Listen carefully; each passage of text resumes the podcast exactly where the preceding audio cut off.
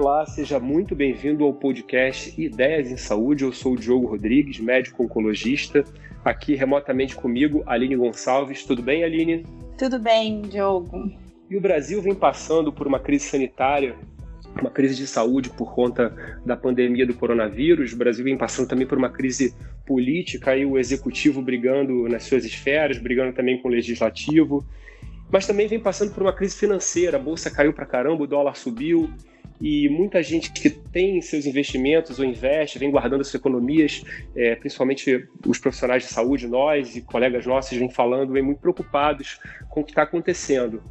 E para falar um pouco sobre isso, a situação da crise financeira e como que a gente pode tentar é, sobreviver a essa crise, a gente tem um convidado muito especial, Rodolfo Amstalden, que é sócio fundador da Empíricos. Tudo bem, Rodolfo? Tudo jóia. O muito especial fica por sua conta aí, né? Mas é, eu, eu gostei muito do convite, agradeço né, por participar aqui e ter uma oportunidade de dialogar não só com os financistas, né? A gente tem que fazer, principalmente, ter um, um esforço aqui e uma mentalidade no sentido de conversar com, com outras pessoas, né? Com com pessoas que têm outra experiência, outra vivência. Então, para mim é super legal também ter esse ponto de contato com os profissionais de saúde. É, Rodolfo, acho que para começar, assim, a Empíricos é uma, é uma empresa bastante conhecida, né? Desde a época da tese do fim do Brasil, dos vídeos é, que a gente via com o Felipe, depois você e outras pessoas também apareceram. Teve aquela coisa da Betina há um tempo atrás. Enfim, para a gente começar, você pode falar um pouco para quem não conhece Empíricos, o que, que vocês fazem é, e um pouco do teu trabalho especificamente dentro da Empíricos, Empíricos e do teu foco?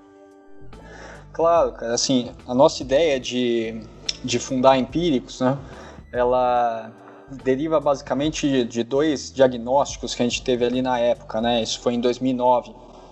É, o primeiro deles, que de fato o investidor pessoa física estava no Brasil, né, completamente alijado de boas orientações de investimento, né, ele era tratado como um café com leite, até de forma pejorativa dentro do mercado financeiro, né? como se, se você quisesse trabalhar com a pessoa física, você, você era um pouco menor, né? um pouco menos especializado.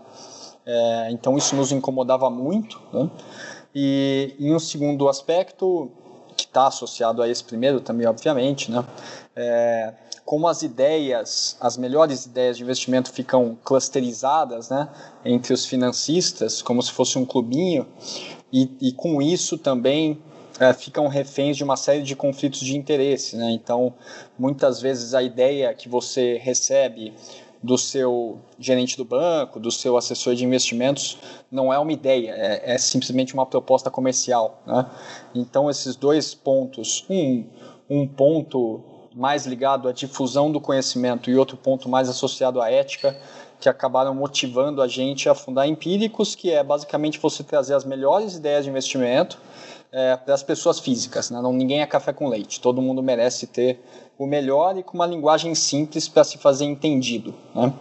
É, então, isso que embasou ali o início do negócio. Eu e Felipe sempre fomos analistas de ações, né?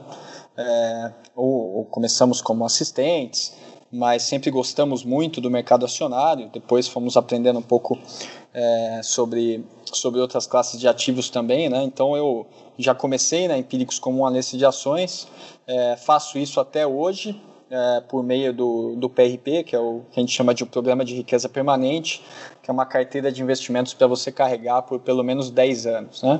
E também acumulo funções administrativas. Né? É, sou responsável pelo departamento financeiro da empresa, pelo departamento de RH também.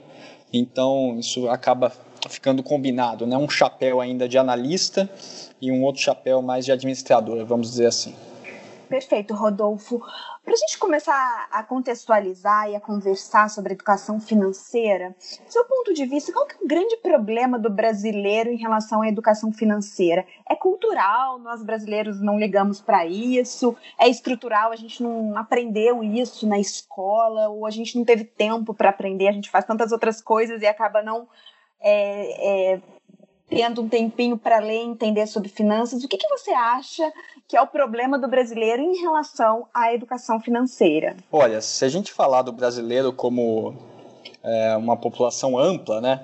Então, sem ficar ali é, concentrado em um outro nicho, né? acho que o principal problema ainda para se aprender a investir é de fato é, a, a, riqueza mesmo, o PIB per capita. Né? As pessoas precisam ter uma renda melhor e maior para começar a investir, né? senão quando você está nas cama camadas mais baixas ali, é, você tem o foco em dinheiro totalmente orientado para a subsistência, né?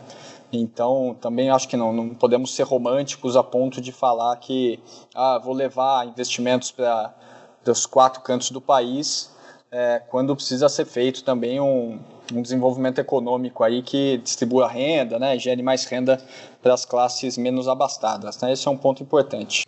Agora, falando de educação financeira especificamente, é, o que a gente nota na Empíricos, né, e aqui a gente tenta de fato tornar o acesso ao conteúdo mais amplo possível, né? Uma assinatura custa cinco reais por mês, por exemplo, é, é que o, o brasileiro é muito curioso, tá?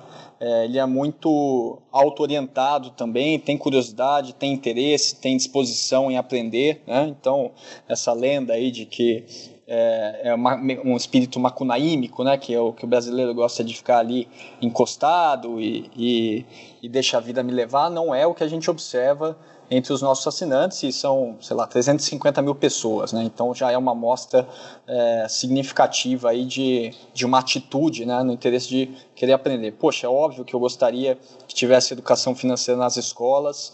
A gente mesmo tem dois projetos para é, levar a educação financeira para todas as escolas públicas do estado de São Paulo e também para escolas privadas, né? É, mas não acho que dependa disso também. Né? Cada um encontra esse desafio e esse interesse da, da educação financeira em um momento diferente da vida, né? É, então, você, talvez você aprenda aos 15, talvez você aprenda aos 40, né? O importante é que, que ao ter a curiosidade, você tenha acesso e tenha uma, uma informação e uma orientação de qualidade. Rodolfo, você acha que os profissionais de saúde, eles têm alguma característica mais específica em relação à, à educação financeira? Eu acho que tem algumas características, né? É, até quando o Diogo me convidou aqui para o podcast, fiquei pensando um pouco nisso, né? É, bom, primeiro, né? É, os profissionais de saúde, eles estão é, muito acostumados pelo próprio processo de formação a estudar, né? a descobrir várias coisas por conta própria, né? não é aquele estudo que, que vem tudo mastigado, né? é, um, é um estudo proativo e, e em que a teoria está muito associada à prática, né? o que eu acho que é uma enorme vantagem é, das profissões ligadas à saúde. Né? Não, é, não fica restrito a um âmbito acadêmico sem aplicação, ao contrário, você aprende mais enquanto esse conteúdo é aplicado. Né? E é exatamente a visão que a gente tem sobre finanças. Né? Você pode ler mil livros sobre investimentos, a gente mesmo publica livros, né, tem um clube de livros, é, que acho que é legal como um, um, um complemento, mas você só aprende a investir de fato quando você coloca a maquininha para rodar, né? quando você coloca os seus primeiros mil reais, três mil reais para comprar uma ação, para comprar um fundo imobiliário, para comprar algum título público diferente do trivial, né?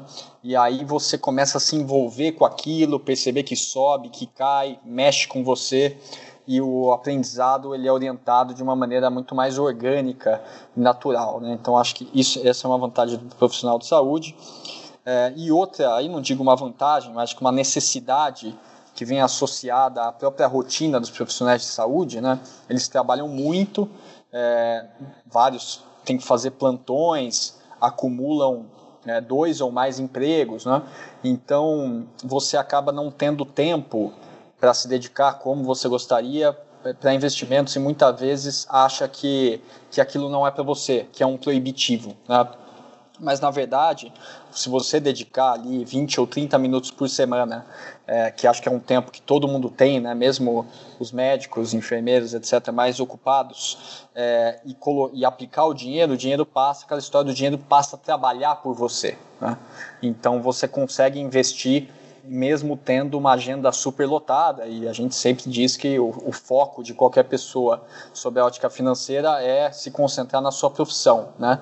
É, é difícil que você consiga ter um super desempenho em investimentos se você não está concentrado na profissão, naquilo que você escolheu fazer para a sua vida, na sua vocação. Né? Então, é, eu acho que para o profissional de saúde, entender que não precisa tanto assim, sabe? Com 20, 30 minutos por semana e essa disciplina, né, que também é outra característica do segmento, você já, já é o bastante para você montar uma carteira e deixar ela meio que funcionando sozinha ao longo do tempo.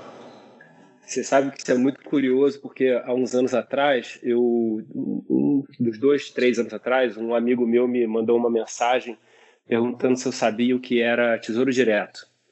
E, e, aí eu comecei a conversar com ele sobre investimento, enfim, apresentei alguns produtos da Empíricos, o próprio TRP, e, e, esse amigo meu, ele entrou numa espiral de estudo tão grande que no último aniversário dele eu dei aquele livro do Ray Dalio, né, que é um investidor, gestor de fundos famoso, que é aquele Principles, que eu lembro um livro gigantesco, assim, o cara devorou o livro, assim, ele entrou num, num, num patamar de estudo muito, muito legal, né, e hoje em dia converso bastante com ele sobre, sobre investimento, né? É, e, e, acho que as pessoas que não entraram ainda, não deram uma mergulhada nesse mundo, é, às vezes ficam com a impressão que é uma ótica estritamente utilitarista, né, que você só está investindo para ganhar dinheiro, o que é super legítimo, tá? Acho que também serve para isso, óbvio, talvez acima de tudo, mas é, o, o investimento é também um desafio intelectual e muitas vezes é divertido, né? então ele acaba combinando essas três componentes, né? ele tem uma função pragmática ali de fazer você ganhar dinheiro, é, mas esse desafio intelectual é formidável e acho que também os profissionais de saúde podem ser atraídos por isso, né? É, porque é um negócio é, complexo, mas também é, convidativo, né? aquela complexidade, aquele desafio que você precisa para aprender um pouco mais a cada dia e muitas vezes é divertido, né? Você é, às vezes também é triste, né? Como a vida, você perde, fica triste, tem que aprender a lidar com as suas emoções por causa por causa daquele prejuízo. Outras vezes você ganha, né? E óbvio é, espera-se que você ganhe mais do que perca, né? Então acho que tem todas essas facetas aí combinadas no mundo dos investimentos. Muitas pessoas é, confiam cegamente, você já falou no início, né, nos seus gerentes de banco, nos seus consultores das corretoras, né, principalmente o investidor inexperiente. O que, que esse investidor perde ou ganha ao fazer isso? E qual é a sua opinião desse enxame de gurus, de coaches de economia que surgiram nos últimos anos, rede social, YouTube? A gente também é, é massacrado com essas informações. Como que a gente pode peneirar e selecionar para confiar nisso? Legal. Oh, são duas perguntas bem relevantes. Bom, primeiro sobre os gerentes de banco e os agentes autônomos, é, eu não gosto de partir por um caminho, que acho que até é um caminho fácil e simplista, que é de demonizar essas categorias. Tá? Eu mesmo conheço é, pessoalmente é, muitos gerentes de, de banco são super bem intencionados, a mesma coisa vale para os agentes autônomos, né? É, então tem pessoa boa e pessoa ruim em qualquer profissão, né? Inclusive nas profissões de saúde também. É, mas o que é preciso entender tá?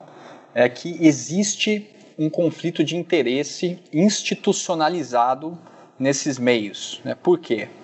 Porque, de fato, assim, o, o banco está interessado em, em colocar produtos de investimento é, para os seus clientes que sejam bons, em primeiro lugar, para o próprio banco e, em segundo lugar, para o cliente. Tá?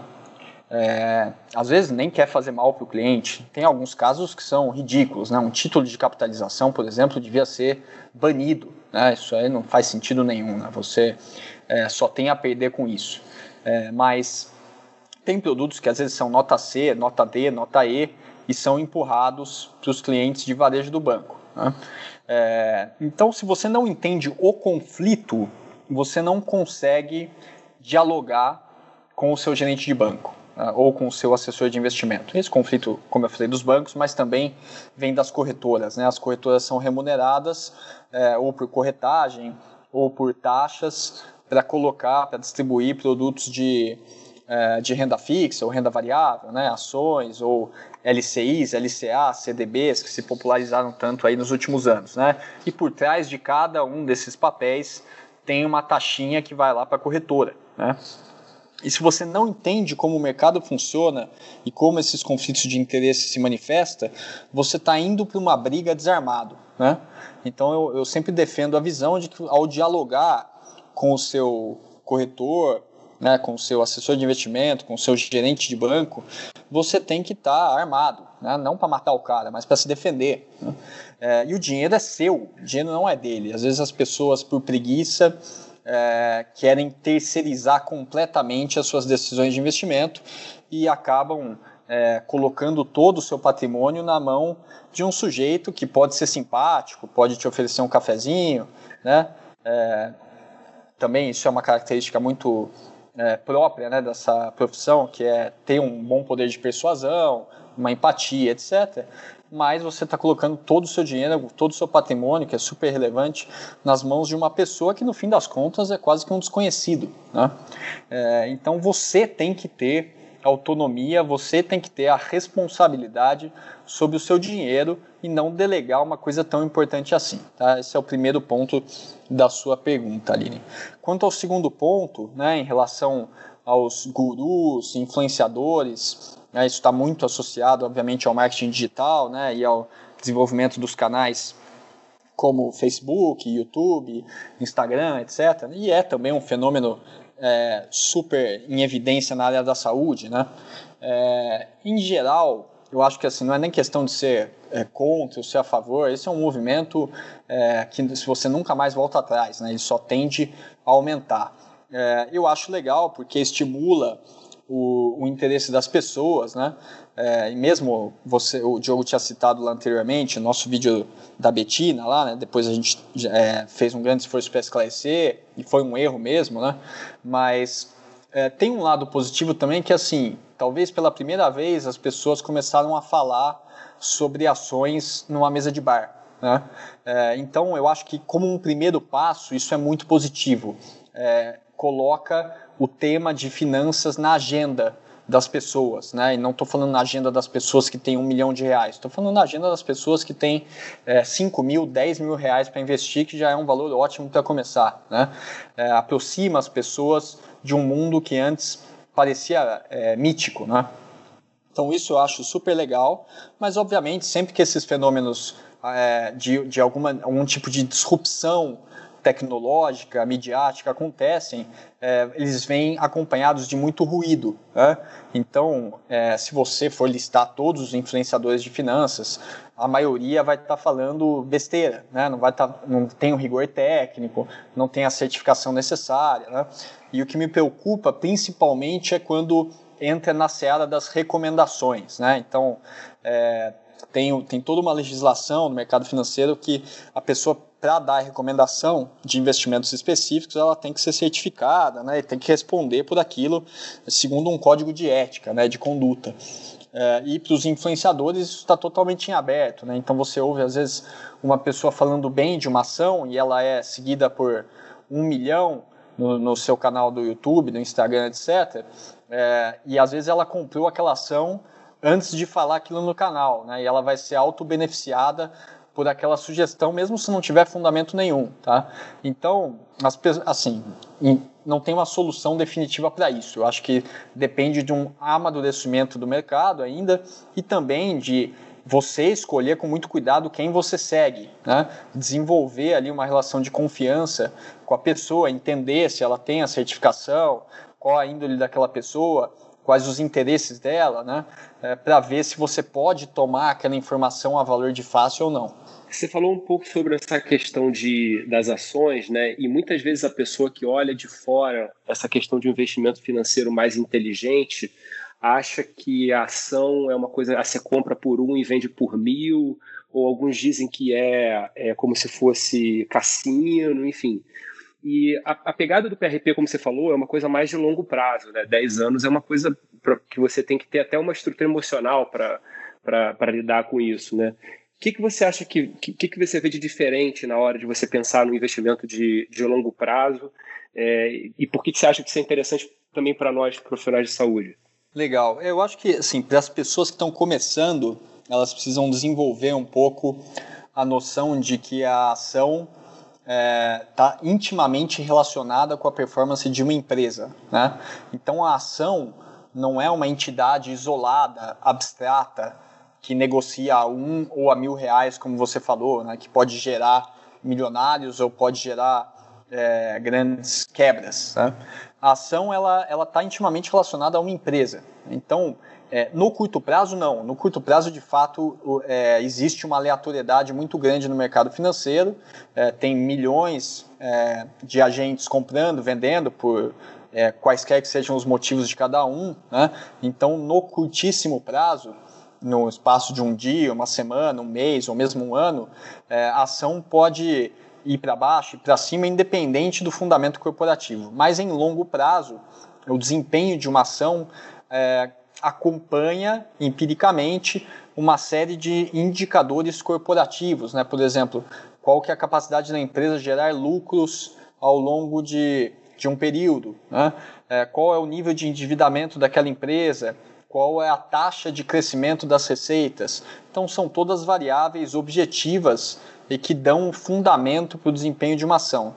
Mas você só consegue é, perceber isso no seu bolso em longo prazo. Né? Então, muitas pessoas acabam não fazendo esse casamento, né? não assumindo o compromisso de carregar uma ação em longo prazo, apostando no seu desenvolvimento. Né? E se você pensar, por mais fantástica que seja a empresa, e pode usar os exemplos é, mais destacados no mundo hoje, né? Google, a Apple, é, a Amazon, é, todas essas empresas é, têm é, décadas de história que foram necessárias para é, explicar o crescimento da empresa até hoje. Né? E quem comprou ações dessas empresas ao longo de qualquer uma dessas que eu citei, ao longo de década, é, ficou riquíssimo. Tá?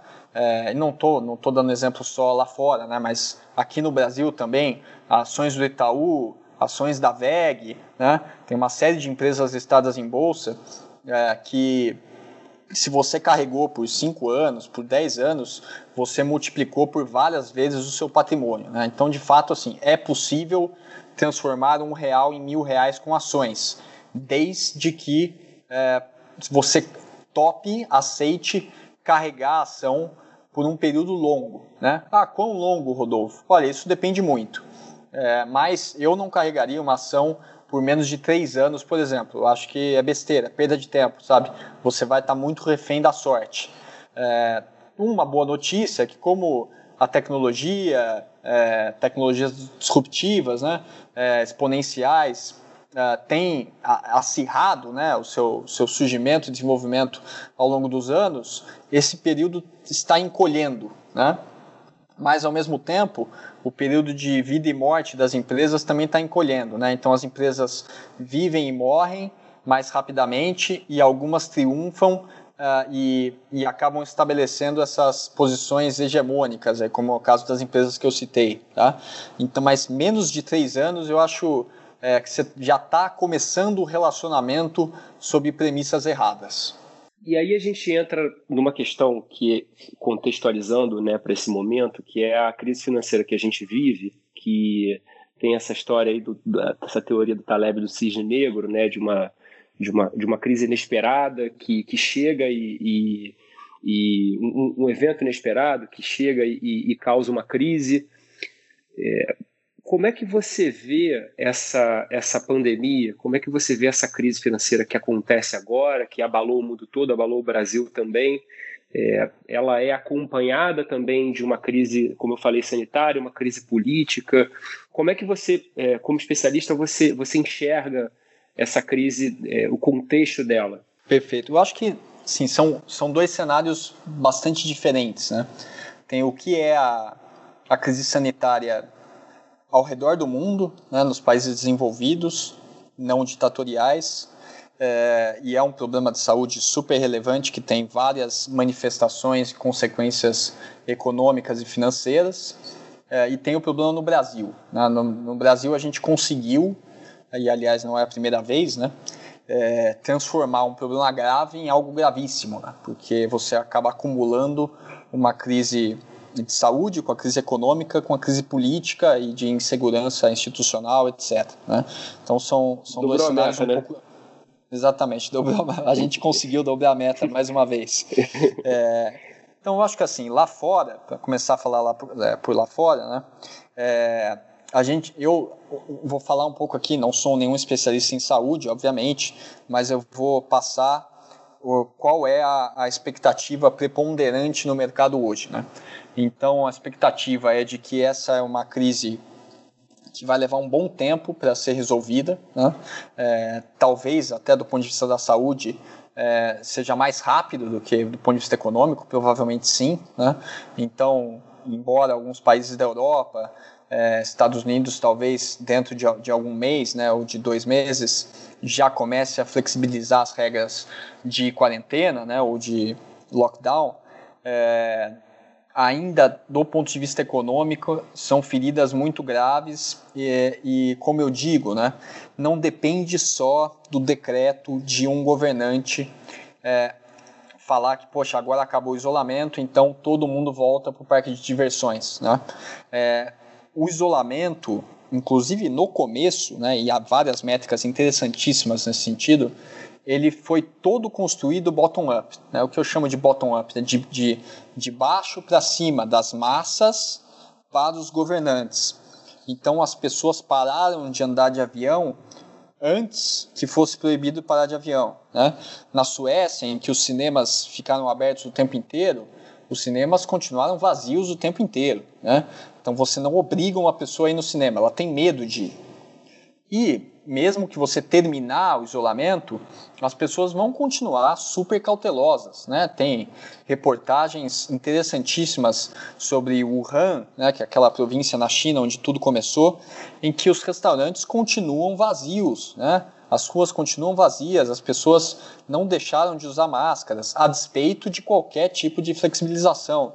Então esse é um trauma que leva tempo. E é um trauma que faz todo sentido do ponto de vista evolucionário, né? Porque nada é pior do que você ter uma chance significativa de morrer. Então faz sentido que as pessoas, do ponto de vista evolucionário, faz sentido que elas sejam um pouco paranoicas nesse momento, tá?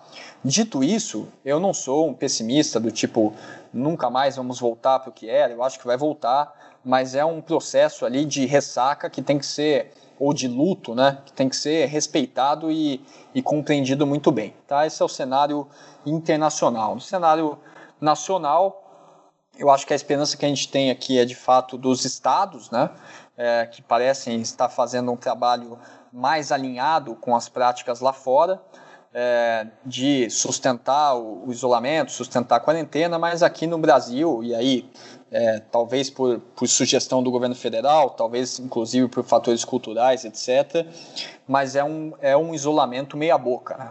É um isolamento que não consegue atingir ali as métricas de 50% a 60%, que seriam as, é, as necessárias para evitar um colapso do sistema de saúde.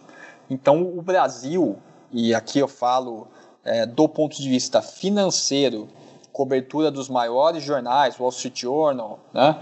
É, e, e, outros tantos, The Economist, Financial Times, etc., o Brasil já é tratado como o provável maior epicentro do corona no mundo. Né? É, uma, é, assim, é tido como uma questão de semanas para isso acontecer. Nesse momento de pandemia, Rodolfo, os profissionais de saúde seguem trabalhando e recebendo o seu dinheiro. E o custo de vida diminuiu. A gente não tem ido para restaurante, a gente não tem viajado, ido a congressos, enfim. Pode ser que em algum momento sobre algum dinheiro para ser guardado, investido. Qual que é a sua sugestão nesse momento de crise, dessa pandemia, de instabilidade econômica? Qual que é o seu conselho para esses profissionais de saúde, para essas pessoas que no final do mês consegue sobrar um dinheirinho lá na conta? Você acha que está no momento de investir em alguma coisa, não está? Guarda. É, o que, que a gente deve fazer se no final do mês sobrar um dinheirinho? Legal. E sobrar um dinheirinho e, e talvez, não para profissionais de saúde, né, mas se tiver outras pessoas nos ouvindo também, é, há mais tempo disponível, né? Então as pessoas não estão gastando três horas no trânsito de São Paulo, do Rio de Janeiro e, e podem se dedicar um pouquinho mais para aprender sobre finanças também, tá? É, eu acho que é sim o momento, sempre é, né? Mas agora é, talvez seja um momento favorável. Você bem lembrou, né? Um, é um fator até que fica é, um pouco em terceiro plano agora, mas é, você tem um efeito também de desalavancagem das famílias, né? Porque os gastos caíram muito. É, infelizmente isso tem impacto sobre a atividade também, né? Se todo mundo economiza, não é necessariamente bom, né? Mas enfim, é, tem muitas pessoas que estão tendo a oportunidade de economizar, ninguém está gastando tanto com cartão de crédito, né? A gente está comprando, é, focando no estritamente necessário. Então, de fato, pode sobrar aí um dinheiro para você investir. Né? E para muita gente, inclusive, não é nenhuma crítica, isso é na, da natureza humana, é melhor você investir logo antes que você invente um motivo para gastar o dinheiro. Né? É, e, e, aí, o que, que, eu diria? Né? Uma, Mesmo uma porque eu vou falar como mulher, né? Tenho que dar um pontuar. O Diogo fica super feliz quando eu faço essas, essas, considerações, mas não para de chegar promoções de sapato, roupa, bolsa, tá tudo em promoção na internet. Então é realmente, não dá para deixar dinheiro sobrando, não. Sim, exatamente.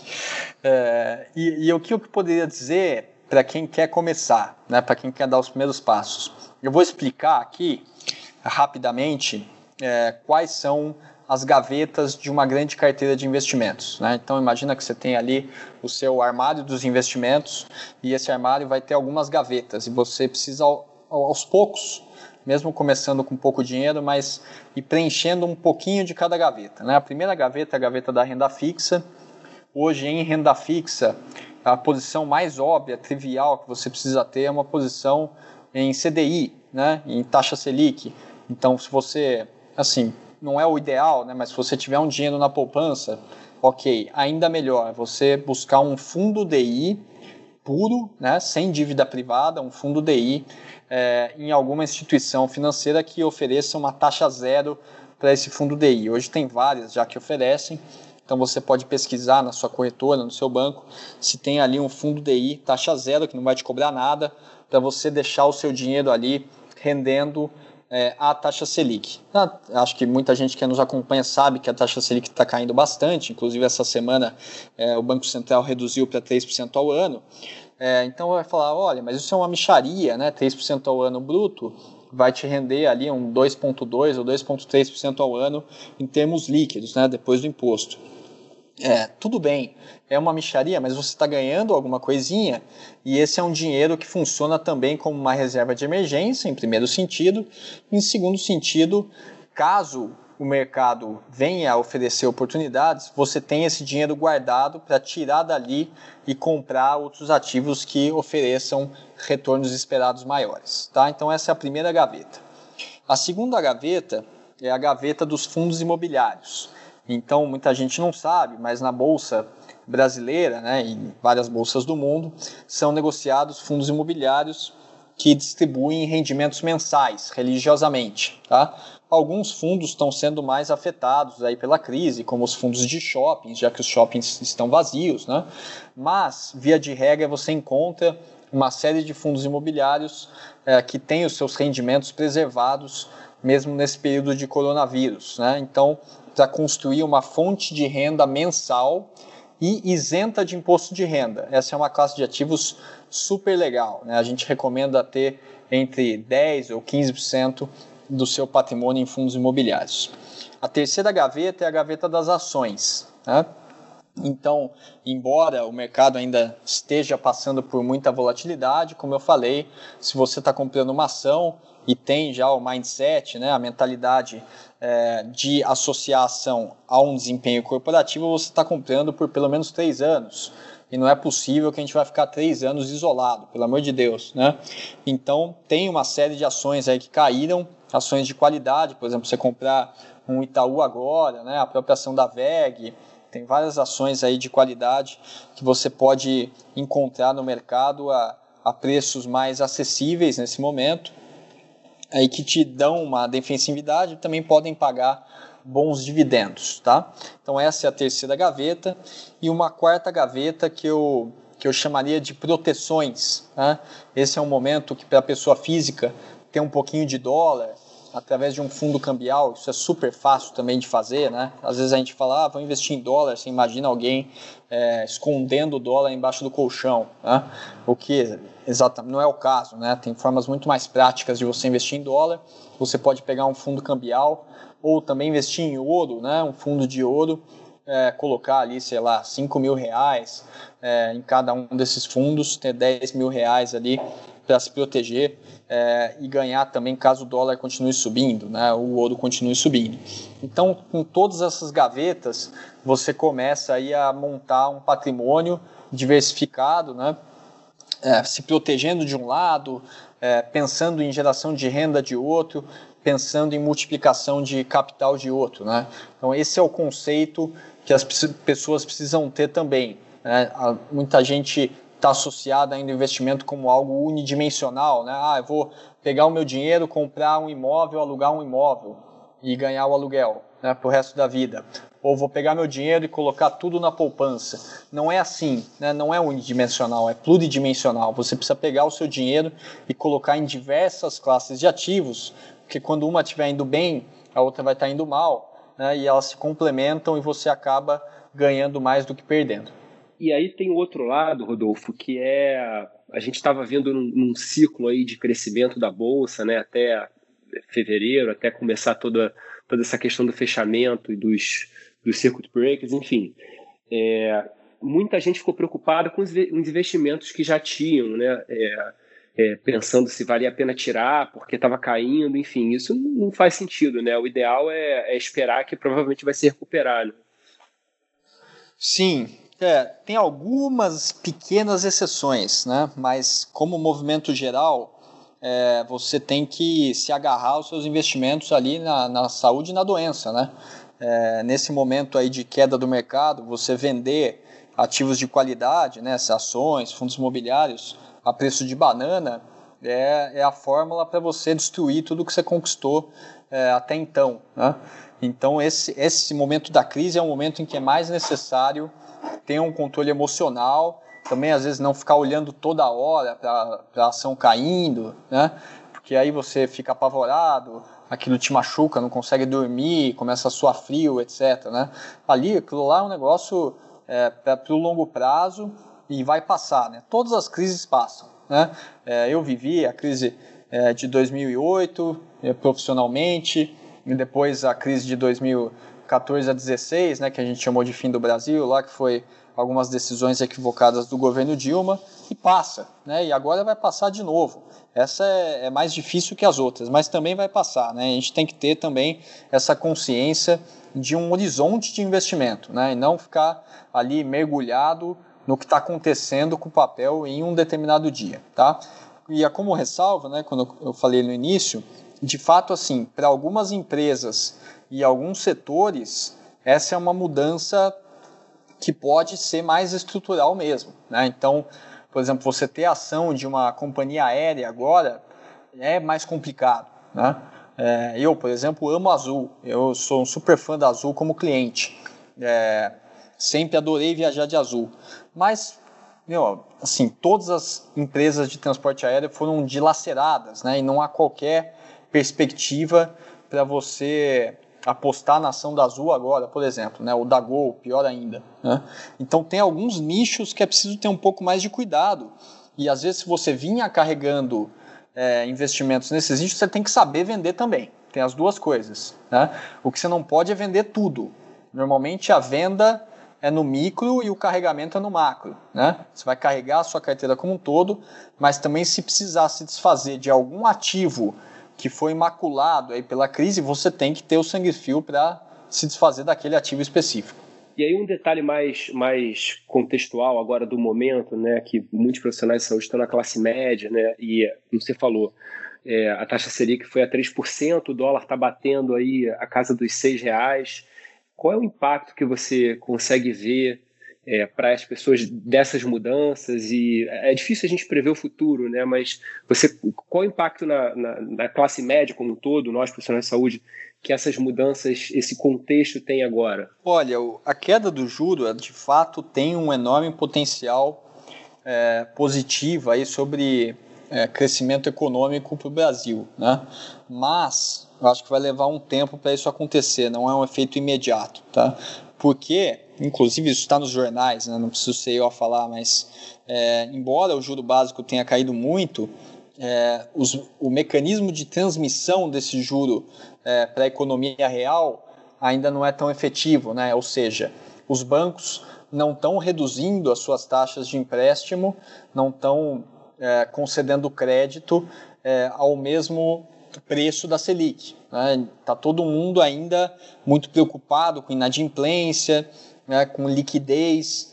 É, então, esse, os bancos não estão confortáveis para conceder crédito é, a juros menores por enquanto. Tá? E aqui não estou entrando nem no juízo de valor, se o banco é do o banco é bonzinho ou malzinho, tal. Só estou explicando como as coisas acontecem, né? Como, é, como funciona essa engrenagem da economia, tá?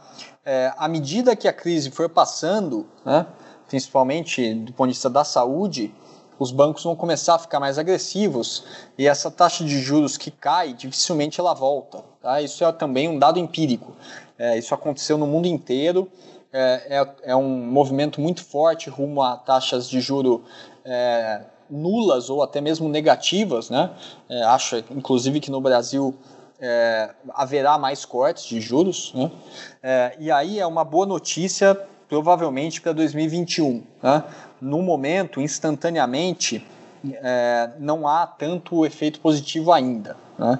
É, então, é, embora nos jornais pareça algo a, a, se comemorar, mas fica muito mais papo de economista do que algo que você percebe ali do ponto de vista real. Né?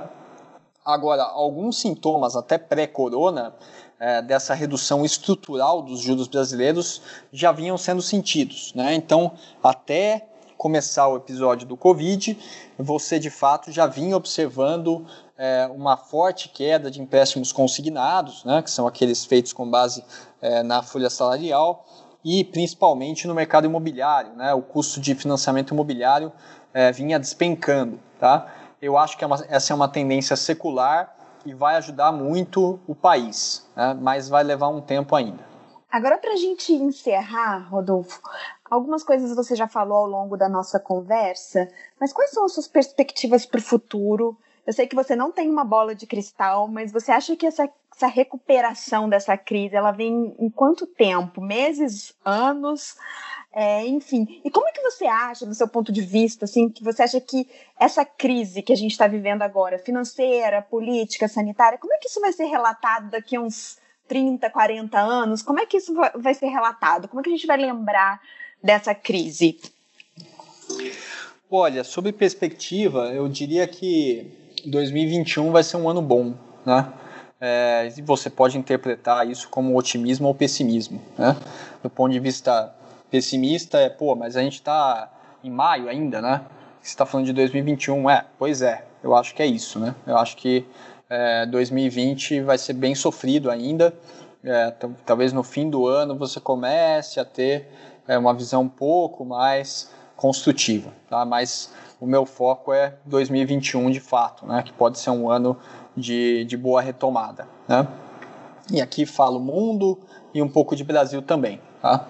É, agora, do ponto de vista otimista, né, a gente já vinha é, pré-corona com alguma recuperação, é, reforma da Previdência, tal, algum, alguns sinais é, de, de um outlook um pouco melhor para a economia brasileira. Né? No entanto, houve uma quebra, uma, uma ruptura política aí. Né? Tem um problema político a ser resolvido e não está claro para mim, né? eu como economista também, é, sendo um economista brasileiro, às vezes tem que olhar mais para a política do que para a economia, inclusive. Né?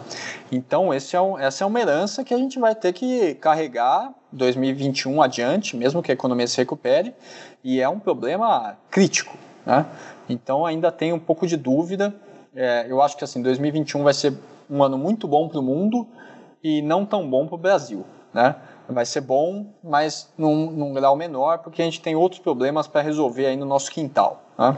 Esse é o primeiro ponto. Em relação a olhar para trás daqui a 30 ou 40 anos, aí sim eu tenho de fato uma visão bastante construtiva em relação a esse episódio do coronavírus. Né? E vamos lembrar, ninguém tem bola de cristal, obviamente, é, e agora, óbvio, vai aparecer um monte de gente falando ah, eu sempre é, é, levantei o risco de uma pandemia, né? Tem até um jogo de tabuleiro que a gente tem aqui em casa que chama Pandemia, né? Super legal, inclusive recomendo.